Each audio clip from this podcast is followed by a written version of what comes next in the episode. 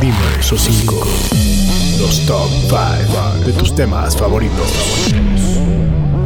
Iniciamos. ¿Qué tal amigos? Yo soy David Barros y les doy la bienvenida una vez más a Dime esos 5. Hola queridos amigos y amigas, yo soy Cintia Almeida y estoy segura de que el programa de hoy les va a encantar. Comenzamos.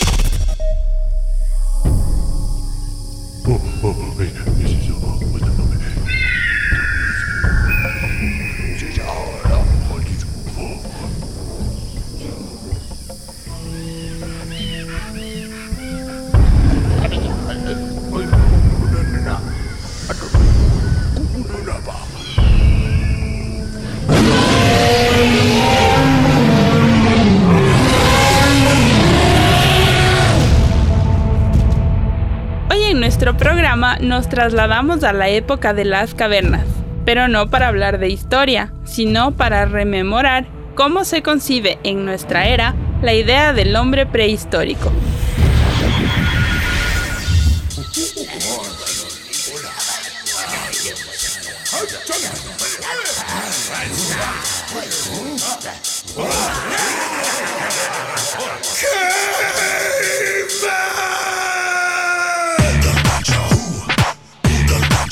Y es que la singularidad del estilo de vida en la Edad de Piedra y los fenómenos fundamentales en la evolución del hombre que se dieron en este periodo han sido inspiración para una infinidad de series, videojuegos, películas, cómics, atracciones turísticas y demás.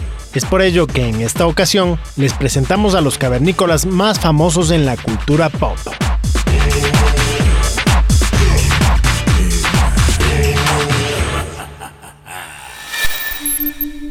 Número 5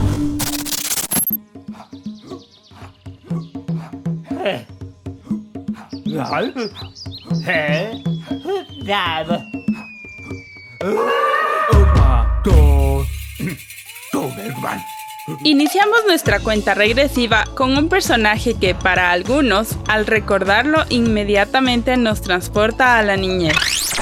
Inky el Cavernícola. Este personaje, diseñado por Charlie Thorson, simboliza a un solitario cavernícola africano, representado como un chico que viste únicamente con un taparrabos, sujeta su cabello con un hueso y siempre lleva consigo una lanza de caza.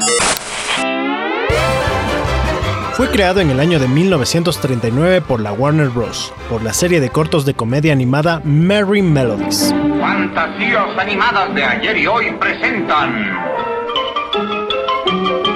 El pequeño y el extraño pájaro.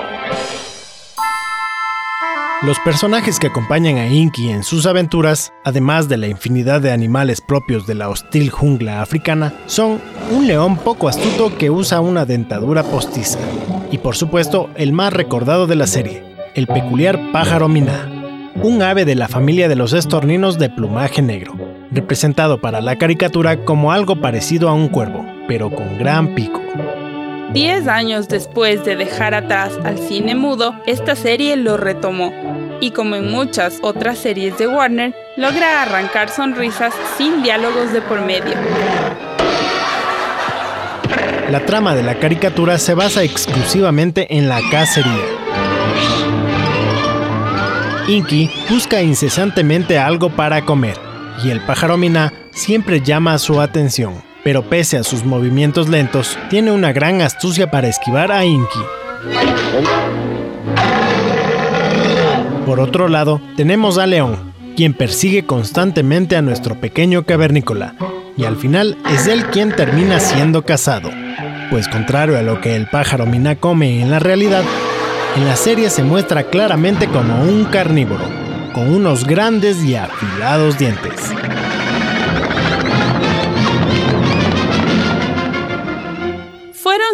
Los capítulos transmitidos que involucraban a estos personajes. The Little Lion Hunter fue el primero, emitido en 1939. Luego, Inky and the Lion en 1941. Inky and the Mina Bird en 1943. Inky at the Circus 1947 y finalmente Caveman Inky en 1950.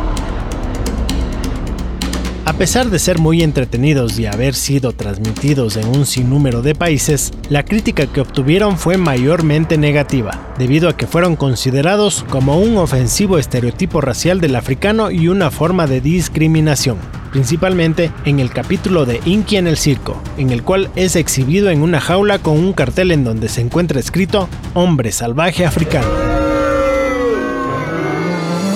La verdad es que viéndolo desde esta perspectiva ya no parece tan atractivo.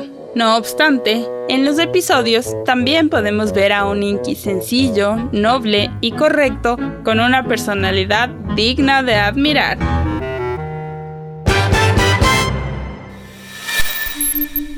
Número 4 En cuarto lugar, tenemos a una familia de cavernícolas, creada en una época un poco más contemporánea. Nacieron en el año 2013 del estudio de animación estadounidense DreamWorks.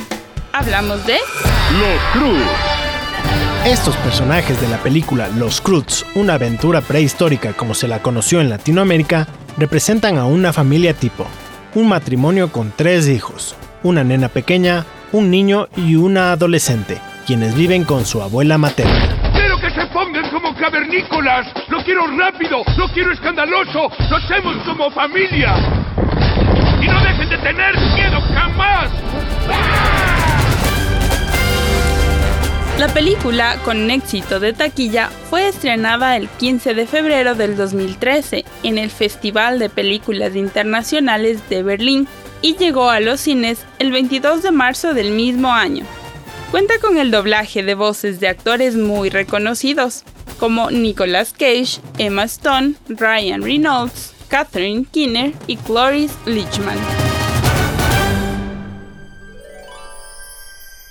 Esta comedia familiar, dirigida por Kirk Demico y Chris Sander, se desarrolla en una era prehistórica ficticia y muestra las aventuras de la familia una vez que se destruye la cueva que los mantuvo a salvo durante todas sus vidas y se enfrentan a un mundo desconocido para ellos.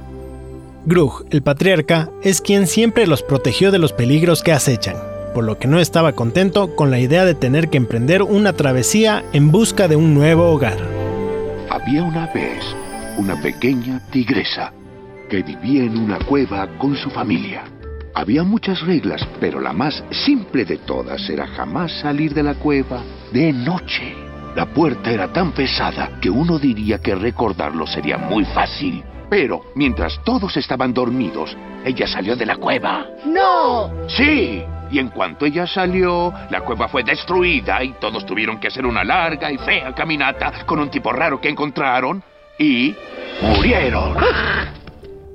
Pero con la ayuda e ingenio del joven Homo sapiens Guy, logran descubrir ese maravilloso mundo y sortear los peligros en el camino hasta llegar a un hermoso destino a las orillas del mar, lleno de paisajes preciosos e increíbles animales ficticios.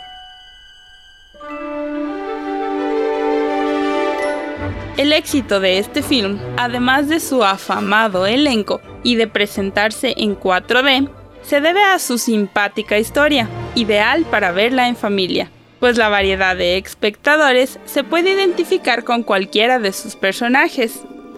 Grook, como ya lo dijimos, es quien defiende a toda costa a su familia y los mantiene a salvo. Hoy vamos a oír el cuento de la osita bien cocida. Hace mucho tiempo, esta osita estaba viva. Y estaba viva porque escuchaba a su padre y vivía dentro de la rutina, la oscuridad y el terror. Y así era feliz. Pero bien cocida tenía un terrible problema. Sentía mucha curiosidad. Sí, sí. Y un día, cuando estaba en un árbol, la osita curiosa quiso trepar a la cima. Y en cuanto trepó hasta la cima, ella vio algo nuevo y murió. ¿Así nada más? Sí. Oh. Sus últimos momentos de terror siguen plasmados en su expresión. El final de siempre. Ya entendí, pa. Nunca voy a hacer nada nuevo o diferente. Muy bien, Tonk. Uga, que es la madre abnegada y soporte tanto de sus hijos como de su esposo.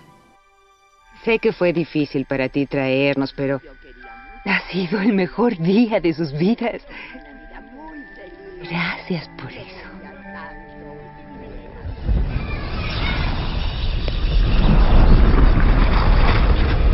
Tenemos que volver a la cueva. Corren, corren, corren.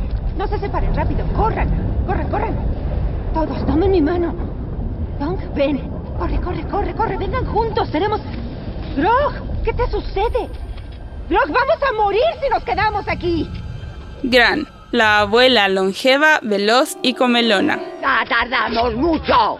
Quiero un bocadillo.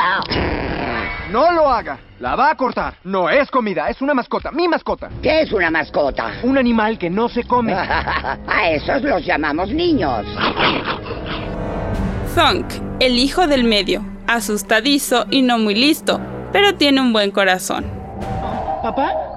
Para estar seguro, ¿estamos buscando exactamente la misma cueva? Porque si fuera yo, si fuera yo, yo nada más digo, si fuera yo quien escogiera la cueva, yo escogería una más pequeña. Sandy, la pequeñita de la familia, la feroz bebé que gruñe y muerde. Sandy, ¿qué hueles? No, no, no, no, no, no. Ven acá, Sandy. La adolescente Ip, quien sin duda junto a su padre es la protagonista del film. Fuerte, apasionada por la casa y curiosa sin medida. Eso estuvo cerca. Estaba mirando, estaba bien. ¿Y qué estabas haciendo arriba, Eve? Yo no sé. ¿Qué estabas buscando? Nada. Entonces, ¿por qué subiste? Yo no sé. ¿Por qué no sabes? Deja de buscar cosas. El miedo nos mantiene vivos, Eve. No dejes de tener miedo jamás. Ip, no lo vas a creer. Encontré algo nuevo.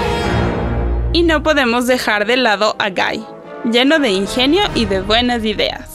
¿De dónde sacas esas ideas? Ajá. Yo lo llamo cerebro. Y pienso que de ahí vienen las ideas. Entre las escenas más recordadas de esta película, tenemos a la cacería de un huevo para el desayuno, la cual se asemeja a un juego de pelota, o cuando la familia ve por primera vez el fuego. ¡Ah! ¡Tiene el sol en las manos! No, no, es fuego. ¿Y de dónde viene? Lo hizo él. ¡Ay, es un bebesol! No, no, espera. No sabemos qué quiere. Nos vamos a quedar aquí a esperar que vuelva el sol y, y- y mañana encontraremos una cueva y, y fingiremos que hoy nunca pasó. ¿No es divertido? Papá, Sandy está lastimando a fuego. Sandy, Sandy, no, juego no es para jugar. ¡Ay, qué bonito bebé! Ah, no, oye, espera. Esta secuencia termina con el fuego encendiendo gigantescas mazorcas de maíz que se convierten en deliciosas y enormes palomitas de maíz. ¡Wow! Parece magia. Y huele a comida.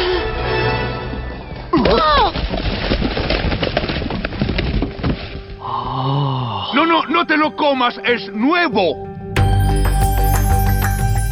También gustó mucho el momento en que Ip conoce a Guy y este le cuenta acerca del fin de su mundo, o cuando él, después de pasar un tiempo con toda la familia, les cuenta una historia en la cual habla del mañana, el lugar al que sueña llegar.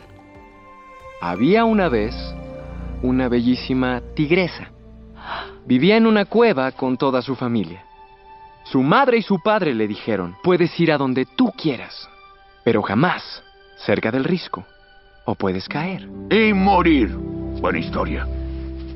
Pero cuando nadie miraba, se acercaba al risco.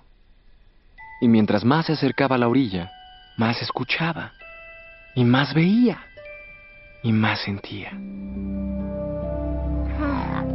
Un día se acercó hasta la orilla y vio una luz. Se inclinó para tocarla y resbaló Y murió. y voló ¿A dónde voló? al mañana. Mañana. Un lugar con más soles en el cielo de los que pueden contar. Sería muy brillante. Un lugar diferente al hoy o al ayer. Diferente, donde todo es mejor. Mañana no es un lugar, es, es, es... Ay, no puedes verlo. Claro que sí. Sí lo es. Yo lo vi. Y ahí es a donde voy.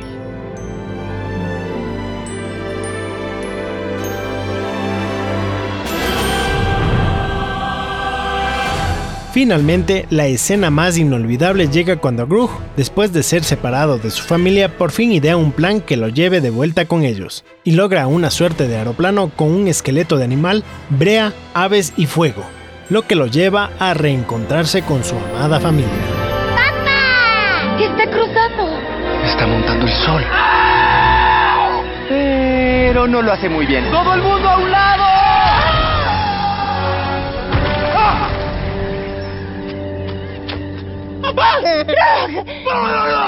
¿Cuál es el peligro? ¿Quién tocó el caracol?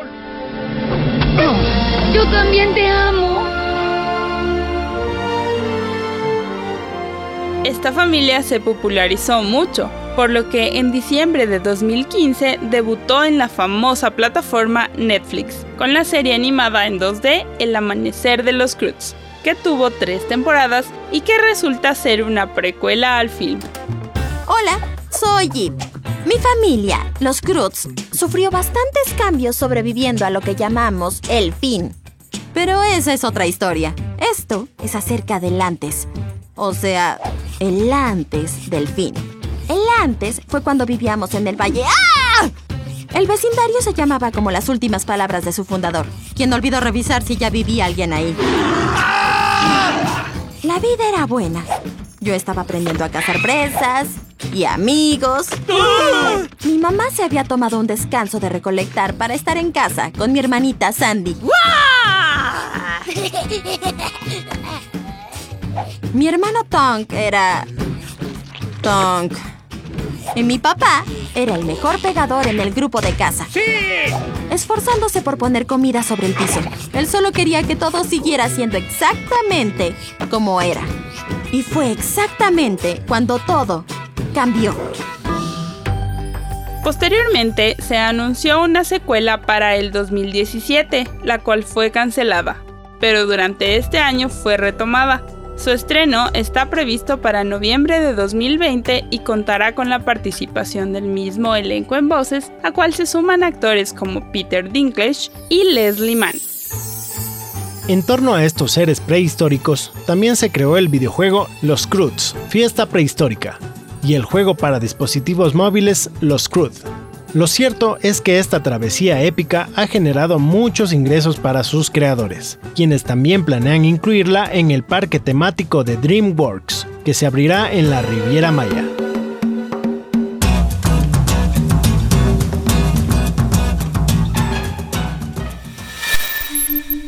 Número 3. El tercer lugar lo ocupa una de las personas más conocidas de nuestra era. Hablamos de Ringo Starr, importante músico que fue baterista de la banda británica The Beatles. Pero esta vez no por su música, sino por su personaje Atuk en la película Caveman o El Cavernícola. ¡Atuk! Esta singular comedia estadounidense, escrita y dirigida por Cole Godif, logró conquistar a la audiencia ya que pese a la simplicidad de su argumento, logra hacernos reír de principio a fin.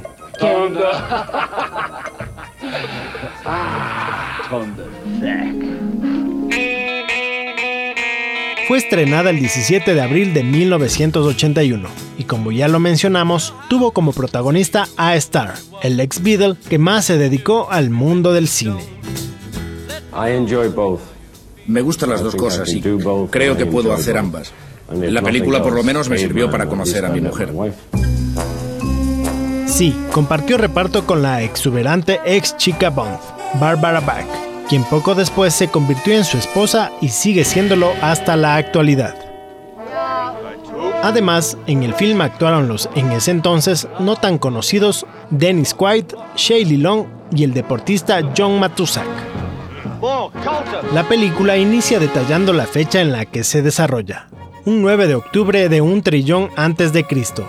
Este 9 de octubre fue escogido por Ringo Starr, ya que se trata de la fecha de cumpleaños de John Lennon. Y Ringo quería hacer tributo a su compañero en los Beatles, puesto que había sido asesinado pocos meses antes de la filmación. trama gira en torno a los enredos de entre dos clanes de cavernícolas en plena edad de piedra, mientras intentan sobrevivir al acecho de un reptil gigantesco y de un tiranosaurio rex. Un clan era liderado por el enorme y musculoso Tonda, y el otro por el débil y bonachón pero muy ingenioso Atuk, quien inicialmente pertenecía al grupo de Tonda, pero este lo desterró al descubrir que estaba locamente enamorado de su chica Lana. Mm, Lana. Atuk alunda Lana. Ya, Lana alunda Tonda.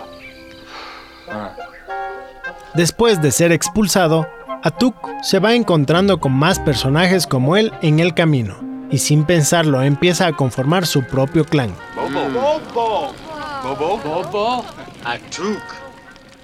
Los constantes embrollos en los cuales se ven expuestos hacen de esta una película muy entretenida, pues pese a los criticados efectos especiales en stop motion que dan vida a los reptiles y dinosaurios, las escenografías son increíbles. Las montañas y el lago mexicanos o la recreación de la gran cueva glacial realmente nos transportan a la era de las cavernas. Creo que la película era muy buena. Es una comedia que sucede en la prehistoria. El tema principal es algo así, como la quisquilla que mata al gigante y se queda con la chica guapa.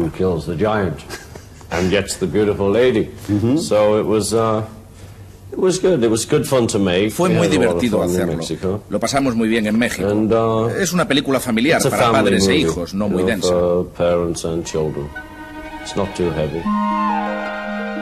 También podemos ver una subtrama romántica, con el triángulo amoroso que se da con Tala enamorada de Atuk y Atuk enamorado de Lana.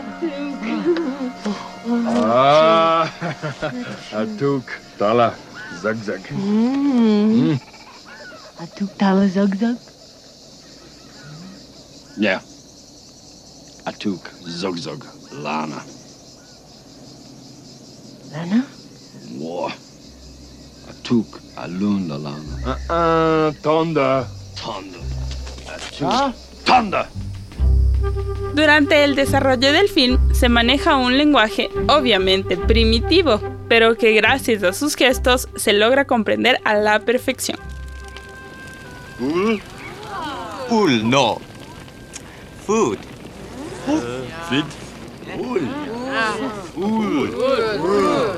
That's fire. Haraka. Bobo. Friend. Friend. Bobo. Bobo. Lunda. Love. Zug zug.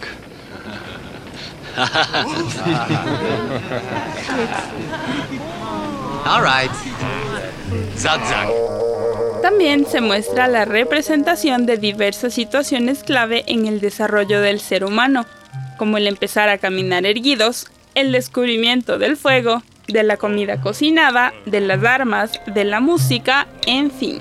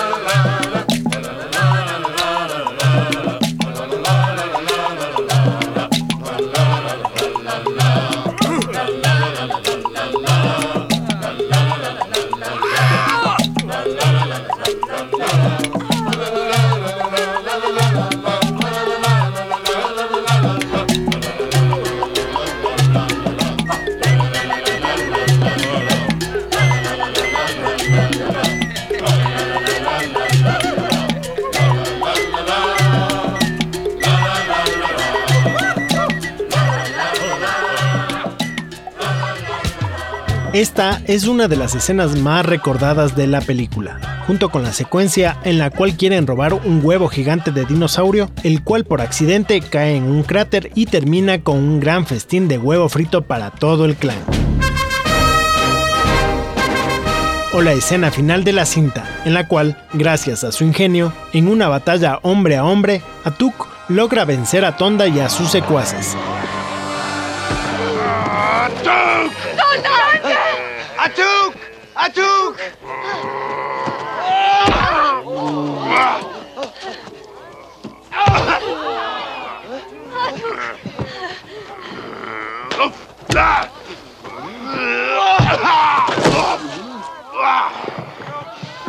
Thunderbeck!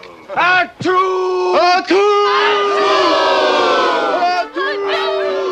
Y logra conquistar a Lana, pero al darse cuenta de que ella le corresponde solo por interés, la lanza a un gran montículo de heces y por supuesto llama a su lado a Tala.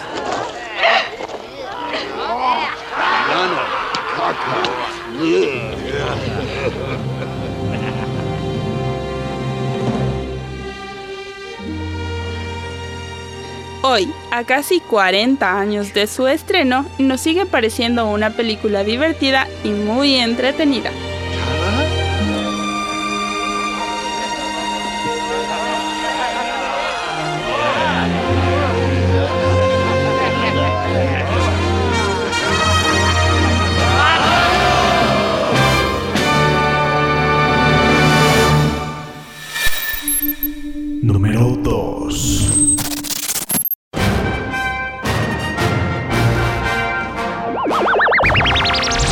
¿Un superhéroe en la prehistoria? Sí, hablamos del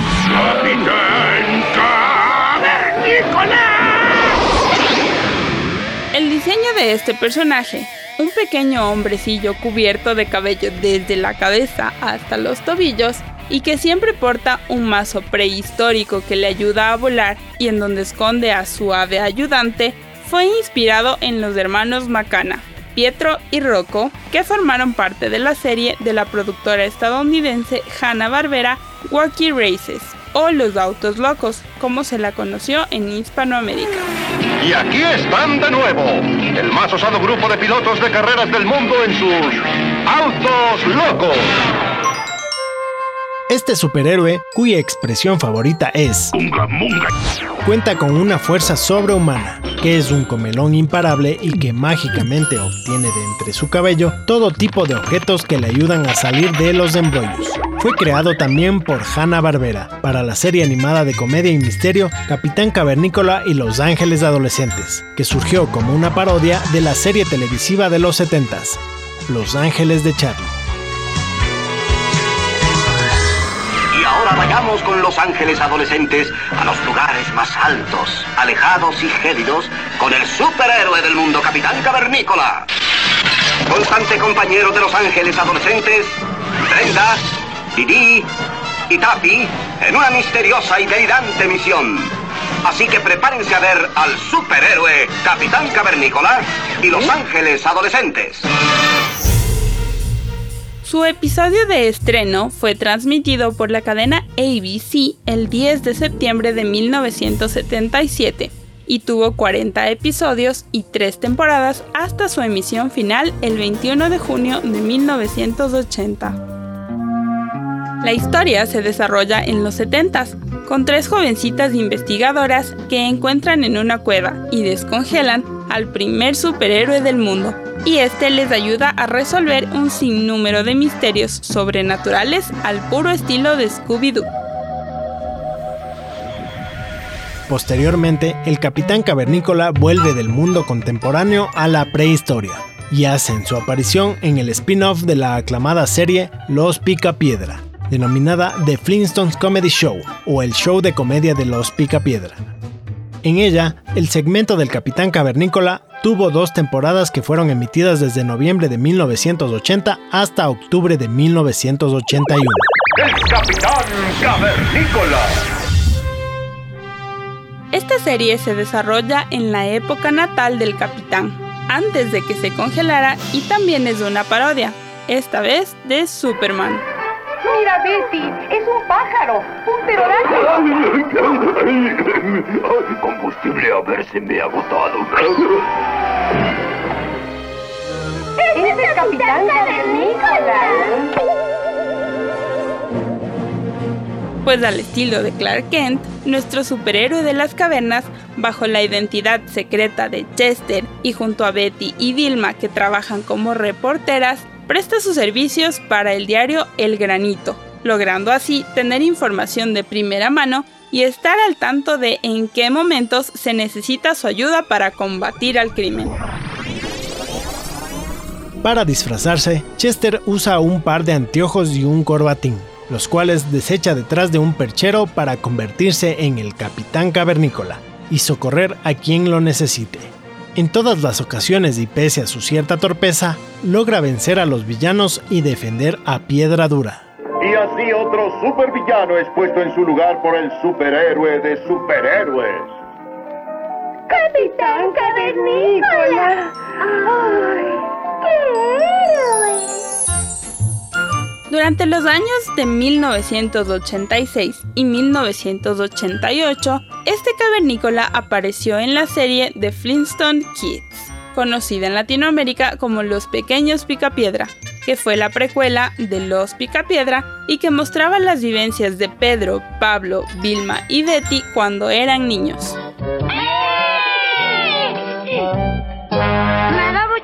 Que al fin sea hora del programa del Capitán Cavernícola. A mí también, hemos esperado toda una semana. Y ahora, amiguitos, ¿qué hora es? ¡Onga Bonga! Exacto, prepárense a ver otra espeluznante, escalofriante y pulsante aventura de... ¡Capitán Cavernícola!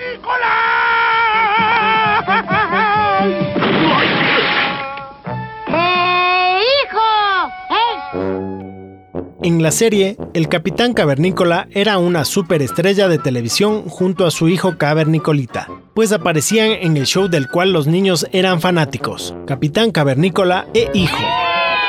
En el show, como era lo habitual, este personaje combatía a los villanos de piedra dura y resolvía misterios, pero esta vez acompañado de su pequeño hijo.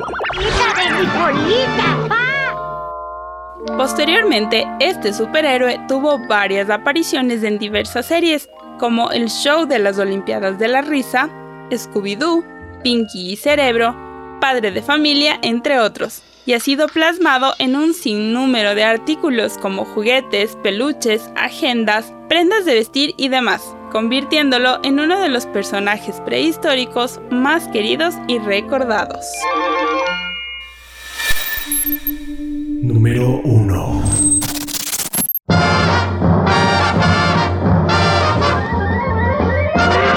Sin duda, los cavernícolas más famosos en la prehistoria son los Picapiedra, la familia que te hará reír. De la edad de piedra, vienen para hacer historia aquí. Vamos todos juntos a pasear. Pedro nos invita a disfrutar con los Picapiedra y su ya badaba tuya, tuya, tú te divertirás.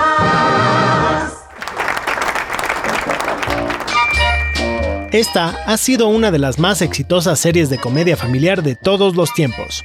Fue también la primera serie animada en transmitirse en horario estelar, pues rompió el estereotipo de que los dibujos animados eran cosa de niños, ya que resultaba atractiva tanto a padres como a hijos, marcando el camino para éxitos posteriores como The Simpsons, Futurama o Family Guy. Tengo que comer algo. Todos mis 100 kilos claman por una hamburguesa de brontosauro. ¡Ya no puedo soportarlo! Fue creada por William Hanna y Joseph Barbera en el año de 1960, puesto que su productora, Hanna Barbera, buscaba mostrar de manera entretenida a una típica familia de clase media de la sociedad estadounidense de finales de los 50. Intentamos con una familia de montaña, intentamos con una romana, intentamos con una de Plymouth. Y también las eh, personas que llegaron en el Mayflower Intentamos con una familia contemporánea y no llegamos a ninguna parte hasta que llegamos a los cavernícolas. Según Barbera, se decidieron por cavernícolas, porque esto les daría versatilidad y originalidad a sus historias. En sus palabras, se podía tomar cualquier cosa que fuera actual y convertirla a la edad de piedra. Vilma, ¿estás segura de que no me han llamado por cuernófono? No, Pedro. Dame una piedra cola con un par de popotes. Yo sacaré el tronco móvil, te espero afuera. Venga, querida, llévese esto y vaya al supermercado a comprarme una pieza de pan de roca centeno. Con un billete de 100 piedrólares. La serie que fue emitida por la cadena ABC desde el 30 de septiembre de 1960 hasta el 1 de abril de 1966 presenta historias contemporáneas desarrolladas en la prehistoria al mostrar las actividades cotidianas de Vilma y Pedro, el matrimonio Picapiedra y de sus vecinos y mejores amigos Betty y Pablo Mármol en la ciudad de Piedra Dura. Lo ves, Vilma. Hay miles de buenos empleos para hombres con mis aptitudes. Tú eres muy apto para comer, pero eso no lo pagan bien. Me alegro que tomes la situación a la ligera, Vilma. Espero que cuando nos estemos muriendo de hambre conserves tu buen humor. Trece años de leales servicios en la cantera tirados a la basura. Es una lástima. ¡Ey! Escucha esto. Se necesita un hombre listo, joven, maduro, responsable para supervisar selecto grupo. Amplio campo de acción, pocas horas de trabajo, muchas horas de descanso, beneficios marginales y hospital y medicinas gratis. El solicitante debe ser valiente, digno de confianza, leal, cortés, gentil y aficionado a los viajes. ¿A quién te recuerda todo eso, Vilma? A ti, Pedro, claro está. Ese es el mismo análisis de carácter que sacaste cuando te fuiste a pesar la semana pasada. Claro, esa báscula sí sabe pesar mis cualidades. Ya puedes dar por hecho que conseguiré ese empleo. Le demostraré a Granito quién es Pedro Picapiedra. A lo largo de sus seis temporadas y 166 capítulos en total, se van añadiendo personajes, como Dino, la mascota de la familia Pica Piedra. Bam Bam, Pebbles. Señorita Pebbles Picapiedra, quiero presentarte al señor Bam Bam Mármol. Además de familiares como la madre de Vilma o el tío Tex. Y en la última temporada, el inolvidable extraterrestre. ¡Gasú! ¡Oye, Gasú! ¡Gasú, ven pronto aquí, Gasú! ¡Por todos los cielos, qué escándalo! Desde el principio hasta el fin de esta sitcom podemos ver a un mundo sin electricidad, con todo hecho de piedra, desde las casas, edificios hasta fotografías y periódicos, donde los animales eran utilizados para llevar a cabo actividades básicas como planchar, ducharse, lavar la ropa, podar el césped y demás. Además de las partidas de bolos, viajes, barbacoas en el jardín y demás actividades cotidianas, la serie mostró varias situaciones que no se habían mostrado antes en caricaturas, pues se suponía que estaban dirigidas a un público infantil. Una de ellas son los típicos problemas maritales, particularmente con el matrimonio picapiedra, en ocasiones en las que vemos a un Pedro machista y a una Vilma que lo atiende como la típica ama de casa.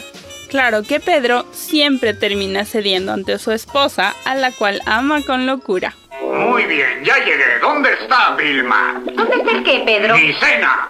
Cuando entro en mi casa, me gusta que la cena y yo lleguemos a la mesa al mismo tiempo. No voy a servirte nada, Pedro, si no te lavas las manos antes de que te sientes a la mesa. Y de paso, te lavas también la cara. Lávate las manos, lávate la cara. Si quieres me baño, pero dame de cenar. Francamente, esto ya no es un hogar, es un abrevadero donde los animales vienen a devorar su presa. También se toca el tema del consumismo, ya que Vilma y Betty son compradoras compulsivas. Sí, es cierto. Salió a las tiendas a comprar mucha ropa y toda a crédito. Exacto, y tardaste seis meses en pagar las cuentas, ¿recuerdas? Tonterías. Y hablando de vestuario, todas las tiendas tienen ventas especiales hoy de los trajes de otoño, Betty. Y quizá gane nuestro billete. Ajá, estamos pensando en la misma cosa. ¿Qué estamos esperando? ¡A la cuenta! Además se muestra la ludopatía representada en Pedro. Oye, Pedro, tengo una idea. ¿Por qué mejor no jugamos a apostar? Apostar, apostar, apostar, apostar, apostar, Otro tema abordado en la serie es la maternidad, además de la infertilidad y adopción en el caso de los mármol. Esta fue la actuación más desagradable que jamás haya visto en mi vida. Dame esa bebita. Pero, Vilma, Gracias a Dios que es demasiado joven para entender. No quisiera que ella se enterara de que su padre hizo que nuestros mejores amigos se sintieran mal, solo porque nosotros tenemos la bendición de un hijo y ellos no. Eh, bueno, yo solo, solo... Oh, Vilma. Tiene razón. Soy un escarabajo pisado y hediondo. Vamos, Betty, no lo hizo con intención. Ya lo sé. Hemos ido allá todas las noches desde que Pebbles nació. Debió habernos corrido hace mucho tiempo. Tienes razón, tenemos tantas ganas de tener un bebé que nos desquitamos con Pedro y Vilma. Hola, Betty. ¿Quieren, por favor, perdonarme todas, eh, mm, todas mis tonterías? Eh, Soy un patán. Fue nuestra culpa también, Pedro. No, tú no eres patán. Claro que no. Solo eres celoso, irreflexivo, hablador, déspota y estúpido. También soy un escarabajo. Pisado y hediondo. Pero no eres un patán, Pedro. Gracias. eh, los veré por la mañana. Buenas, Buenas noches, noches, Pedro. Cuchi, cuchi, una estrella fugaz. Sí. Formula un deseo pronto. ¿Deseo? Si se lo pides a una estrella fugaz, se convierte en realidad. ¡Qué maravilla! Oye, ¿qué fue lo que deseaste, Betty? ¿Eh? ¿Qué? No puedo decírtelo, echaría a perder el deseo. Y tú tampoco me digas lo que deseaste, ¿eh? No lo haré. Pero les apuesto que todos ustedes adivinaron lo que deseamos. Todo ello convirtió a esta en la serie más exitosa en toda la historia de Hanna-Barbera e hizo que desde su lanzamiento tuviera un índice de audiencia increíblemente alto para una serie de su tipo, sobre todo por parte del público adulto, y el show mantuvo su récord como la serie más larga por mucho tiempo, hasta 1997, año en que empezó a emitirse Los Simpson, que poco más tarde la superó. Después de su cancelación en el 66, se crearon varios shows con sus personajes. Entre los más famosos tenemos a los spin-off El show de los hijos de los Picapiedra, Pebbles y Bam Bam. el nuevo show de Pedro y Pablo, en 1979, el cual mostraba a la familia como en Los Picapiedra, algunas con típicas historias familiares y otras en sus desaventuras con brujas, hombres lobo, vampiros, entre otros.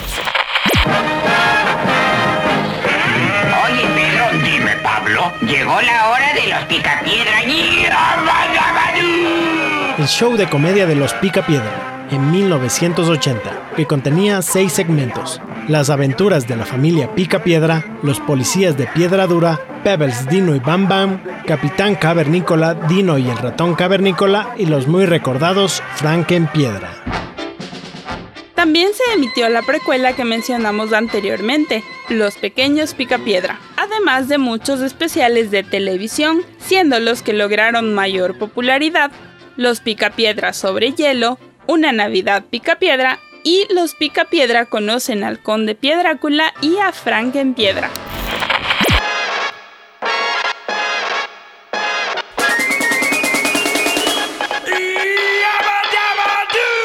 Y no podemos olvidar cuando fueron llevados al cine con dos películas con actores de carne y hueso, Los Picapiedra y Los Picapiedra en Viva Rock Vegas. La primera, estrenada en 1994, la cual fue un éxito total en taquilla tras recaudar más de 341 millones sobre un presupuesto de 46 millones de dólares. Parte de este éxito se debió a que nos mostraron cómo se vería en la vida real el mundo prehistórico de los Picapiedra. Tuvo un buen elenco y conservó en buena medida la historia original que vivimos en las caricaturas. Segunda, estrenada en el 2000 y creada como una precuela a la primera, tuvo un presupuesto mayor, pero su recaudación no alcanzó ni para cubrir el presupuesto, pues no era fiel a la imagen de estos peculiares personajes que el público tanto ama.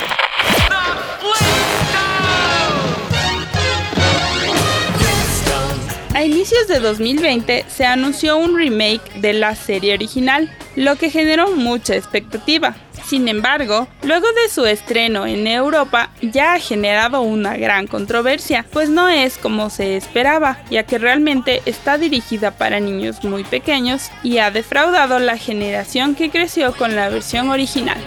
En fin, Todo esto ha sido fruto de su gran popularidad tanto que también se crearon una infinidad de historietas, libros, álbumes musicales, juegos de video, complejos turísticos, parques de diversiones, juguetes de todo tipo, inclusive tuvieron sus propias sodas de varios sabores, y aún se distribuyen en varios países algunas versiones, además de sus vitaminas masticables para niños.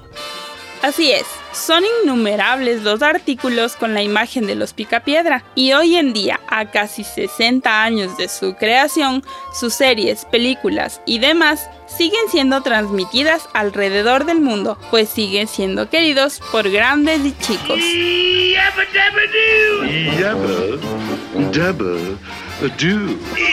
Yabba dabba doo! Yabba dabba doo! Yabba dabba doo! Yabba dabba doo! Yabba dabba doo!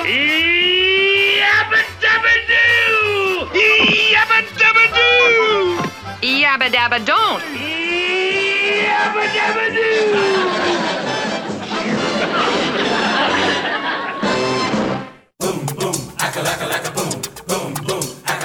Esta fue nuestra selección de cavernícolas más famosos, queridos o recordados del mundo del entretenimiento. Sabemos que muchos se quedaron por fuera de esta lista, pues no son pocos los personajes inspirados en los primeros seres humanos.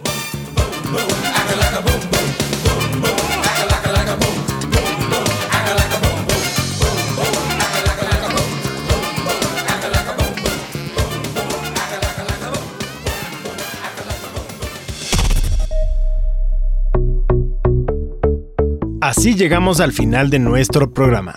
Esperamos que nuestro top de hoy haya sido de su completo agrado. Claro que sí. Nos despedimos recordándoles que en cada programa les presentaremos los mejores tops con los más variados y entretenidos temas de toda la red. No olviden seguirnos en nuestras redes sociales como arroba dime eso 5 y escucharnos en Spotify, Apple Podcast y iVoox. Somos Cintia Almeida y David Barros y los esperamos en nuestro próximo programa en donde hablaremos de un tema relacionado a uno de los idiomas más románticos del mundo.